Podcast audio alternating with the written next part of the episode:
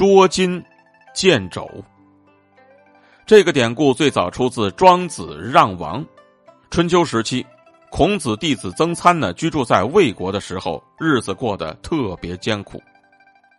他穿的是用乱麻絮做的袍子，他所穿的是用乱麻絮做成的袍子，袍子呢只有里没有面而且颜色脱落，非常难看，破烂不堪。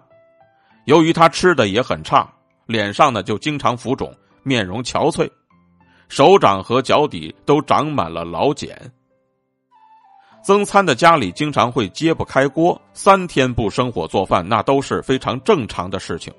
十年之内，家人呢甚至没有任何一个人做过一件新衣服。他的帽子都不能碰，一整理帽子，帽带就会断开；稍微一提袖子，胳膊肘就会露出来；一穿鞋呢，破了的鞋就会使脚后跟。露出来，尽管说如此困顿，但是曾参却毫不悲观，也并没有因此而忧愁。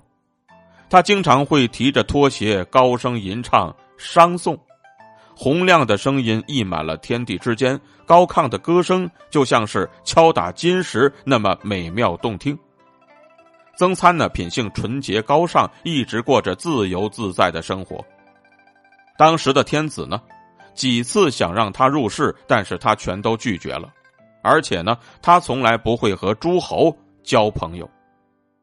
正因如此，庄子就曾经特别敬佩的说：“注意培养心智的人会忘掉形体，注意养生的人会忘记利禄，而致力于大道的人会忘掉所有的心机。”